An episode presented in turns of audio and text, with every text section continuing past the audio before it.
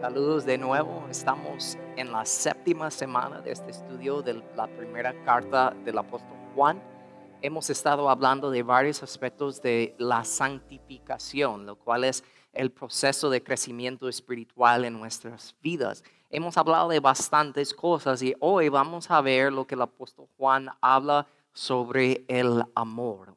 Él va a hablar profundamente sobre cómo se debe ver el amor en la vida de un cristiano verdadero. Él dice así, el apóstol Juan dice que el amor verdadero es lo que diferencia a los cristianos del mundo. Y él habla de eso en una idea de que vemos en el primer versículo. Él dice, mira cuánto amor nos ama nuestro Padre, que nos llama sus hijos. Y eso es lo que somos. O sea, hasta Juan repite ahí, eso es lo que somos, tratando de como sacudir a ellos y hacerles entender la grandeza del amor que Dios tiene para nosotros. Y realmente lo que Juan está haciendo es haciendo referencia aquí específicamente a la adopción. El hecho de que Jesús en la cruz nos compró realmente y nos abrió el camino de poder llegar a ser adoptados en la familia de Dios y llegar a ser hijos de Dios. Y la adopción es algo grande, es algo profundo y cuando lo captas hace un cambio en tu vida. Y realmente la adopción es algo que está muy cerca de mi corazón. Yo vivía varios años en Guatemala eh, y veía realmente en persona eh, eh, la, la grandeza de la adopción, un niño pudiendo llegar a ser parte de una familia. Y no solo lo veía así, pero también lo experimenté en mi propia vida, con mi propia hija y quiero compartir un video con ustedes y luego compartirles algo que yo aprendí en ese momento de, de, de la adopción. Miren este video por un momento. I want you to read this out loud, okay? Yeah, so this is a letter from me to Kim. Sweden. Okay, Kimberly, I'm so blessed to see you 18 years old. I remember when. I remember when I first met you in Guatemala. When I began dating your mom, I knew from the beginning that she was going to be my wife. And that you were going to be my daughter. But as the years have gone by and your family has grown, I've learned something, something beautiful, um, something true. I have technically come to know you as my daughter the day I married your mom. But the truth is that you became my daughter the day you were born. Because I was always meant to be your father. That was God's plan all along. Over the years, and I have gone used to the fact that I can't sign certain documents for you. I can't go through costumes.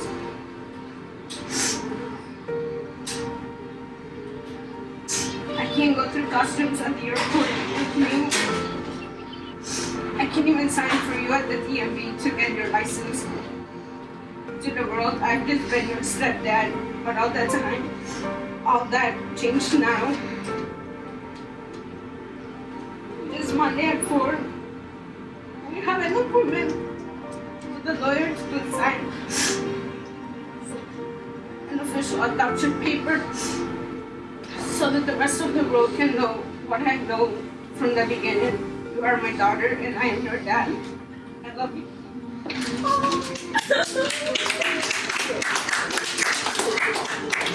Entonces,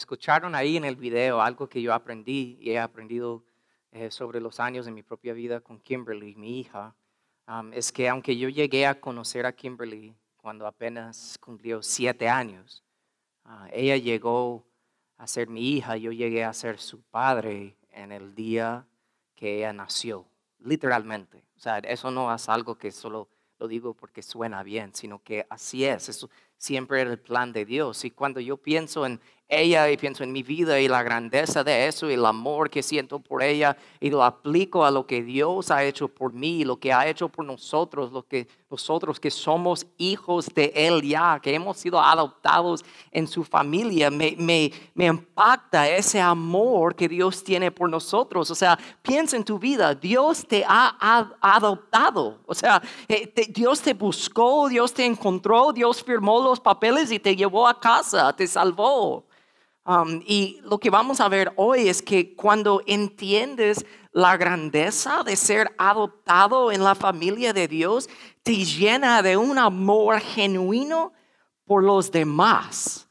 O sea, que tú ves a los demás diferente porque tú entiendes cuánto Dios te ama a ti, te hace querer amar a los demás. Y el amor genuino es tan contrario a la naturaleza humana que su presencia es testimonio de un poder extraordinario. Y es precisamente por eso que si tú eres un cristiano, tú tienes un poder en ti que te hace capaz de amar genuinamente, de amar de esa manera. No es mi opinión. Mira lo que dice versículo 24. Sabemos que Él, hablando de Dios, vive en nosotros porque el Espíritu que nos dio vive en nosotros. Empezando y terminando este capítulo 3, Juan habla de eso, el hecho que Dios nos ama tanto y que nos ha dado su Espíritu Santo, nos ha adoptado en su familia, nos hace capaz de amar de la manera que vamos a ver específicamente hoy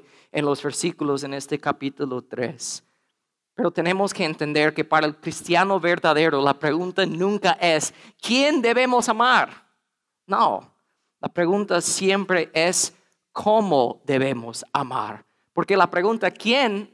No se aplica a nosotros, porque la respuesta siempre es a todos, ¿verdad? Por eso hoy vamos a ver cómo es que los cristianos verdaderos aman diferente. Tengo que decir algo antes de iniciar. Lo que vamos a ver hoy es que Juan está hablando específicamente de amor entre cristianos, ¿ok? Entre creyentes. Entonces, todo lo que hablaremos hoy sobre el amor te tengo que decir que es el amor más básico, o sea, el nivel uno, lo más sencillo. Digo eso porque sabemos que nosotros como cristianos no solo debemos amar a otros cristianos, sino que hasta nosotros somos llamados a amar a nuestros enemigos. ¿ok? Entonces, al hablar de amor entre cristianos, eso es lo más básico, nivel uno. Y vamos a enfocar y ver la profundidad de lo que Juan habla hoy. Y al hacerlo, vamos a tocar tres puntos. Y voy a darles tres, por decirlo así, oportunidades de evaluar tres áreas de sus vidas. Y otra vez tengo que decirlo y me encuentro diciendo eso a menudo a lo largo de esta serie, aunque suena duro, el apóstol Juan hará bien claro hoy que si no tienes el tipo de amor sobre lo cual vamos a hablar hoy, tú no puedes decir que eres un cristiano si no tienes el amor que vamos a ver hoy. Por eso vemos el primer punto. Los cristianos aman diferente porque demostramos amor incondicional. Versículo 11 de este capítulo 3 dice, este es el mensaje que ustedes han oído desde el principio, que nos amemos unos a otros. Vamos a desempacar ese versículo por un momento, porque Juan al decir desde el principio. No, estoy, no está hablando del, desde el principio de la vida, ni, ni, de, ni de la creación, ni nada de eso. Desde el principio, aquí Juan está hablando específicamente del comienzo de la primera iglesia gentil en un lugar que se llama Antioquía. La primera iglesia gentil quiere decir no de judíos que se habían, que se habían convertido a cristianos, sino que gentiles, personas que no eran judíos, llegaron a ser cristianos y ahora ellos plantaron, sembraron, nació, nació la primera iglesia en una ciudad que se llama Antioquía. Y Antioquía era una, una ciudad culturalmente diversa, o sea, habían bastantes cultural, culturas dentro de esta ciudad, ¿ok? Y dentro de la ciudad habían muros físicos o sea, muros literales, reales, que separaban a las diferentes culturas. Habían bastantes, pero solo por ejemplo, digamos, dentro de, de sus propias secciones de sus muros, habían judíos, tenían su sección tras de su muro, habían sirios, habían africanos, habían griegos. Diferentes culturas separados dentro de esa ciudad por sus propios muros. Pero cuando el mensaje de Cristo, cuando el Evangelio llegó a Antioquía, los muros comenzaron a derrumbarse, por decirlo así. O sea, las culturas, las personas de esas diferentes culturas, no solo comenzaron como a hablar y saludar, hola, ¿cómo estás? No, no, no. Ellos empezaron a interactua- inter- entre sí, interactuar entre sí. Y no solo eso, sino que ellos comenzaron a adorar al mismo Dios, nuestro Dios, juntos. ¿Ok?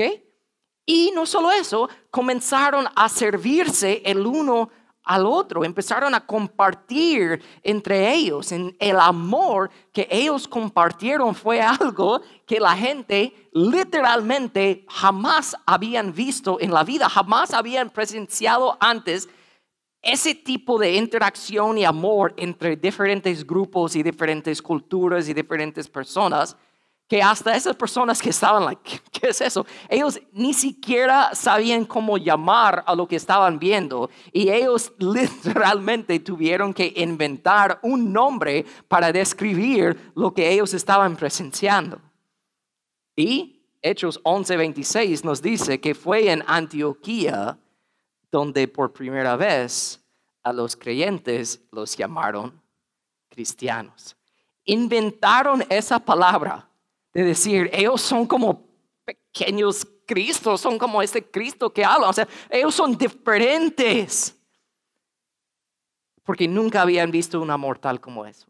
Y eso nos muestra una gran verdad, que no hay barreras, no hay muros para el amor incondicional. Y por favor, escúchame, no estoy diciendo que tienes que ser el mejor amigo de todos, ¿ok? No estoy diciendo que tienes que pasar tiempo con todo el mundo todo el tiempo, pero si en este momento, por favor, escúchame, si sin vergüenza tú dirías que tienes odio en tu corazón, el opuesto del amor, hacia otro cristiano, escucha lo que Juan, el apóstol Juan, te dice en el versículo 14. Si amamos a nuestros hermanos creyentes, eso demuestra que hemos pasado de muerte a vida. Pero el que no tiene amor sigue muerto, espiritualmente muerto. Y eso no es la primera vez que Juan menciona esta idea. Mira lo que él dijo en el capítulo 2, versículo 9. Si alguien afirma y dice, vivo en la luz, pero odia a otro creyente, esa persona aún vive en la oscuridad. O sea, decir eso, esa idea del amor y si tú no amas, todo, nada de eso es nuevo para Juan. Y yo creo que una de las razones que Juan específicamente decida de repetir esta idea varias veces a lo largo de su carta um, sobre no poder como ser un cristiano y odiar a otro creyente, yo creo que una de las razones que Juan hace eso es porque él sabe cómo somos como seres humanos. Él sabía que al leer esto sobre no odiar a otros creyentes, a otros cristianos, que en ese momento al leerlo nos vendría a la mente ejemplos de cómo otros creyentes nos han lastimado y nos han herido y nuestra reacción natural es no aplicar esas palabras a nuestras propias vidas porque pensamos que nuestra situación es distinta. O sea, pensamos, no, no, no, e- e- en mi caso, Juan, sorry, pero no es tan blanco y, y- y negro. O sea, no entiendes lo que esa persona me hizo. Esa persona me hizo tal cosa y esto cosa y otro y aquello. ¿Mm? Pero escúchame otra vez, por favor. Puede ser que otro creyente te haya lastimado y herido horriblemente, pero repito, y no estoy diciendo que tienen que ser mejores amigos, ¿ok? Pero sin importar la magnitud de tu dolor, no tienes el derecho de odiar. Y repito, Esto, lo que estoy hablando hoy, lo que Juan está diciendo aquí en su carta, este es el nivel de amor más bajo, más básico, porque nosotros sabemos que incluso los no cristianos pueden amar a quienes lo aman, pero solo los cristianos verdaderos pueden amar incondicionalmente. Mira lo que Juan sigue, como él sigue repitiendo esta misma idea, la misma verdad de otra manera fuerte, en versículo que sigue ahí, versículo 15. Todo el que odia a un hermano, en el fondo de su corazón es un asesino. Y ustedes saben que ningún asesino tiene la vida eterna en él. Juan está hablando de lo que hay en el corazón, ¿ok? Entonces piensa en esto, si te cuesta amar a otro creyente imperfecto como tú, las palabras que Jesús mismo dice Mateo 5 te van a dar una bofetada espiritual, versículo 46. Si solo amas a quienes te aman, ¿qué recompensa hay por eso?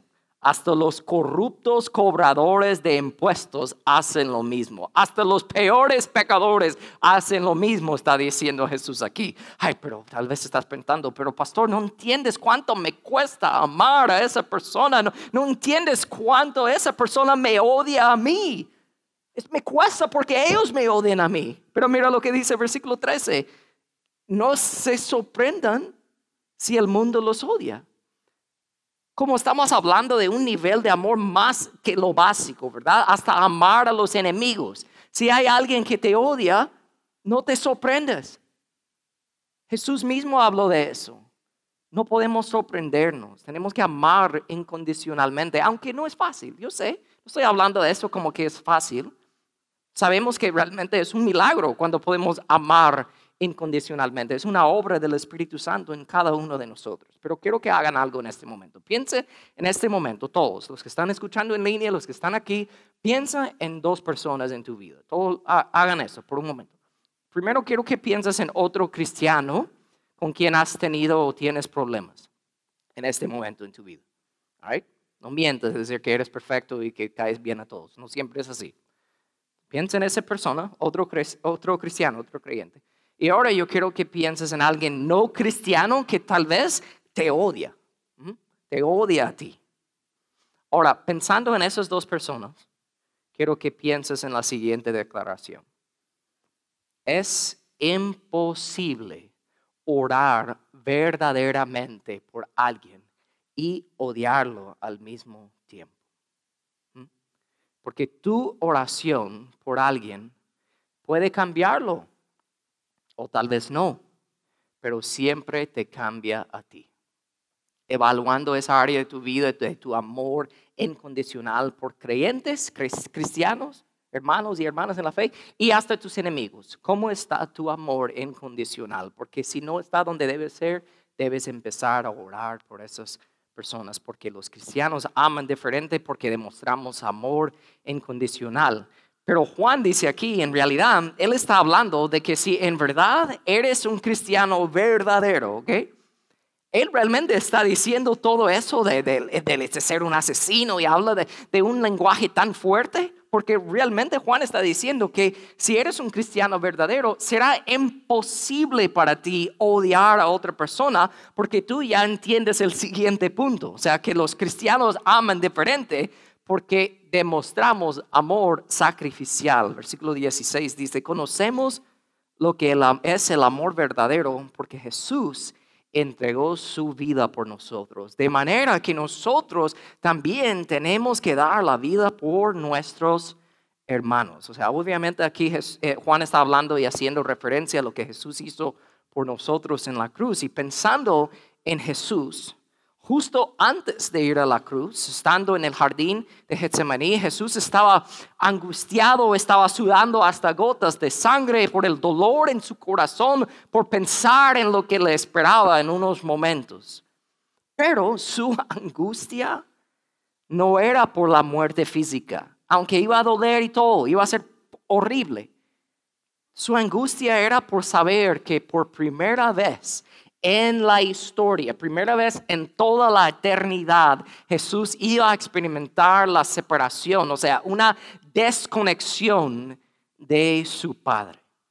Y nosotros sabiendo eso, pensando en ese momento en la vida de Jesús, o sea, él en el jardín de Getsemaní, en esa conversación con su Padre, Jesús ahí, con las gotas de sangre y todo, ¿qué oró Jesús? Él oró, hágase tu voluntad, Padre. Hágase tu voluntad. Piensa nosotros, si tú y yo vivimos con la misma actitud en todo el tiempo. Hágase tu voluntad, Dios. Hágase tu voluntad, Dios. ¿Sabes lo que va a pasar? Tú y yo vamos a vivir una vida muy bendecida. Vamos a escuchar a Dios decir, bien hecho, siervo fiel. O sea, eso es lo que quiero de, de ustedes. Bueno, buen hijo, buena hija. Eso es lo que vamos a escuchar nosotros. Pero Jesús, Él oró y literalmente vivió eso de haga su voluntad. Y al hacer eso lo llevó a la cruz. Perdió su vida y fue desamparado por su propio Padre. Jesús sufrió eso para que tú y yo podamos tener acceso al Padre. Piensen esto, en la, palabra dice en Hebreos 12, 2, que debido al gozo que le esperaba, el gozo que le esperaba, Jesús soportó la cruz. ¿Cuál era ese gozo que le esperaba? Su mayor gozo era de saber que al morir, o sea, por experimentar la separación de Dios por primera vez en la historia de la eternidad, de separar, de estar separado de Dios, al experimentar eso, nosotros estaríamos conectados con Dios por primera vez, como debe de ser. Es el mayor ejemplo del amor sacrificial. Mira lo que dice, el amor o amar con sacrificio requiere poner las necesidades de los demás antes que nuestros deseos. Y si bien es posible que nunca tengamos que dar nuestra vida por alguien, el amor sacrificial significa que estamos dispuestos a hacer lo que Dios nos pide. ¿Mm? Entonces, si tú estás aquí hoy escuchando este mensaje, hablar sobre este amor sacrificial, si tú sabes, ¿ok? Y, entiendes y realmente vives asombrado por el amor sacrificial de Jesús por ti. Si es así en tu vida, no solo sería imposible para ti odiar a otra persona, pero tú también vivirás amando sacrificialmente a otras personas. Porque piensa en esto. Por eso Juan habló con tanto lenguaje tan fuerte de decir, si tú odias a otro ser humano, tú eres un asesino. ¿Por qué, ¿Por qué habló así? Porque cada vez que tú estás presentado con lo que, digamos, el mundo llamaría una excusa perfecta de odiar a otra persona, right? Para hacerlo, para odiar a esa persona, si tú eres un cristiano, ¿sabes lo que tendrás que hacer? Para decidir de odiar a otra persona, que sea otro un enemigo o hasta un ser humano que es cristiano también, tú tienes que pensar en todo lo que Jesús hizo por ti en la cruz. Para odiar a esa persona, ¿sabes lo que tendrás que hacer? Tendrás que ignorar y hasta negar lo que Jesús hizo por ti para poder odiar a esa persona. Y lo que Juan está diciendo, que hacer eso para un cristiano verdadero, eso es imposible porque los cristianos aman diferente porque demostramos amor sacrificial. Y de ahí por último vemos que los cristianos aman diferente porque demostramos amor tangible, un amor que se puede tocar, un amor real. Mira lo que dicen los versículos 17, 18. Si alguien tiene suficiente dinero para vivir bien y ve a un hermano en necesidad, pero no le muestra compasión, ¿cómo puede estar el amor de Dios en esa persona? Queridos hijos, que nuestro amor no quede solo en palabras. Mostremos la verdad por medio de nuestras acciones. Mucho que se puede hablar aquí, pero sencillamente, profundamente voy a decir, el amor es una acción, no un sentimiento. ¿Ok? Entonces, si tú estás esperando sentir algo, de ahí luego actuar, nunca vas a hacer nada real, nunca vas a hacer nada real, nada que tiene eh, eh, una fundación real en la, en la vida cristiana, nunca vas a hacer nada. ¿Saben por qué? Porque nosotros experimentamos el sentimiento después de la acción. Hasta Jesús dice en Hechos 20, 35 que hay más bendición en dar que recibir. Lo que él está diciendo es que estarás más feliz dando que recibiendo, ¿verdad? Pero es solo después de la acción de dar que experimentas la felicidad. Nunca vas a estar like, oh, estoy tan feliz ahora y hoy siento dar. ¿Mm? Si estás así, está bien, pero eso no va a durar.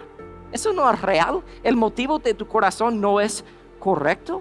Es como dice la misionera en China hace muchos años, Amy Carmichael. Ella dijo, puedes dar sin amar. Personas dan todo el tiempo sin amar, pero no quiere decir que es un dar real, ¿verdad? Entonces tú puedes dar sin amar, pero nadie puede amar sin dar. Entonces, ¿cómo podemos resumir todo? Sabemos que somos llamados a amar a otros, ¿verdad? Demostrar amor incondicional, sacrificial y tangible. Y como dije al principio, la pregunta para el cristiano nunca es, ¿quién debo amar? Entonces, no, siempre es cómo.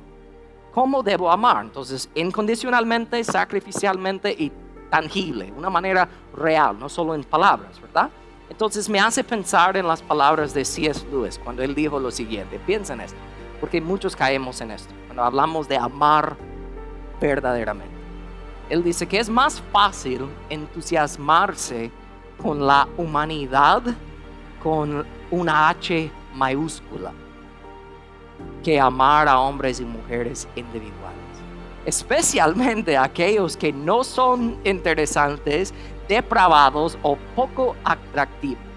Amar a todos en general puede ser una excusa para no amar a nadie en particular. Hay personas que dicen, no, estoy bien, soy un buen cristiano, yo amo a todos. Diciendo que aman a todos en general, les da una excusa de no amar a individuos y eso no vale. Entonces, ¿quiénes son los todos? Cuando uno dice yo amo a todos, ¿ok? Entonces, ¿quiénes son esas personas realmente en nuestras vidas? Yo creo que caen en tres categorías. Tenemos nuestros enemigos. No estoy diciendo que tú odias a otros, estoy diciendo que hay personas que nos odian y son nuestros enemigos. Eso es una categoría. Luego tenemos a nuestros vecinos amigos y personas, vecinos que están cerca de nosotros, compañeros de trabajo y todo eso. Luego tenemos nuestra familia. Familia biológica y también familia en la fe, familia espiritual. Entonces, el amor realmente es lo mismo que debemos demostrar a ellos, pero el amor toma una forma diferente, una, una manera, eh, una forma distinta en cada uno de esos grupos. Piénsalo, para los enemigos, ¿cómo amamos a los enemigos?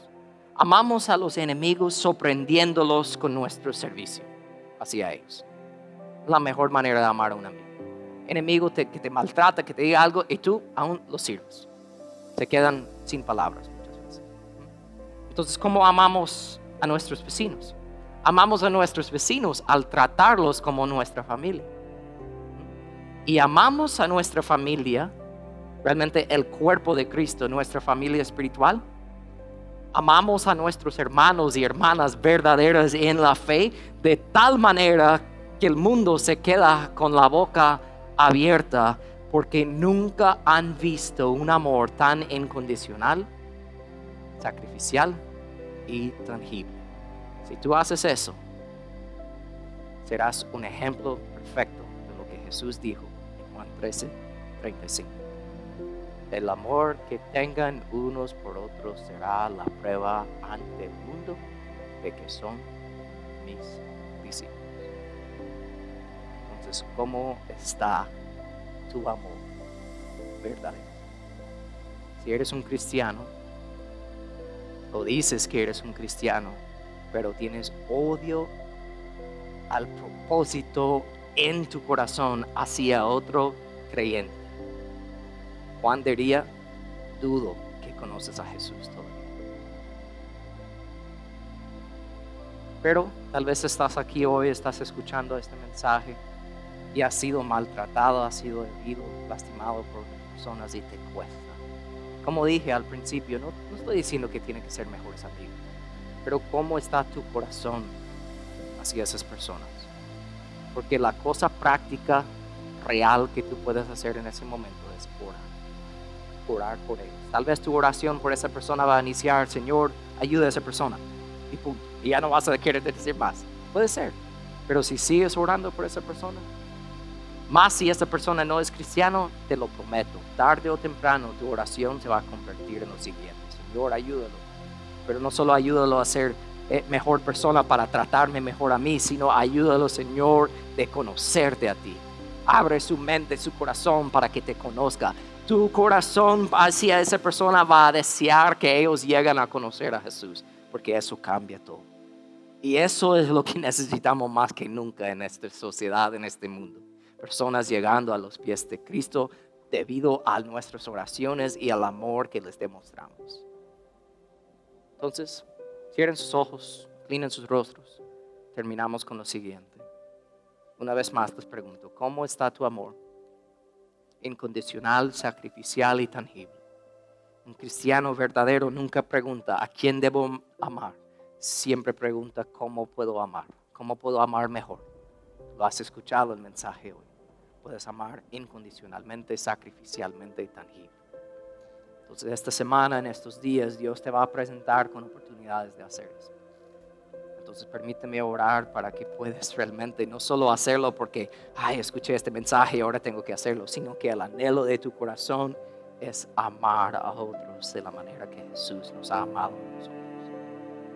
Padre, yo te pido, Señor, como dije, dije al principio, de entender la grandeza de lo que significa ser adoptado en la familia de Dios, el hecho de que tú me has buscado que cambiaste mi vida, que me salvaste, tú eres mi Padre, el hecho que has hecho eso por cada cristiano que está escuchando este mensaje, Señor, que eso nos debe llamar, eh, llenar de un asombro tan grande que se mira eh, tangiblemente, incondicionalmente y sacrificialmente en la manera que nosotros amamos a los demás, que nuestro amor no solo queda en palabras.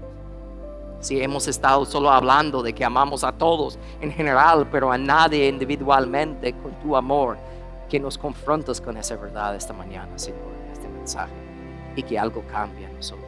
Te lo pido en el nombre poderoso de Jesucristo. Amén.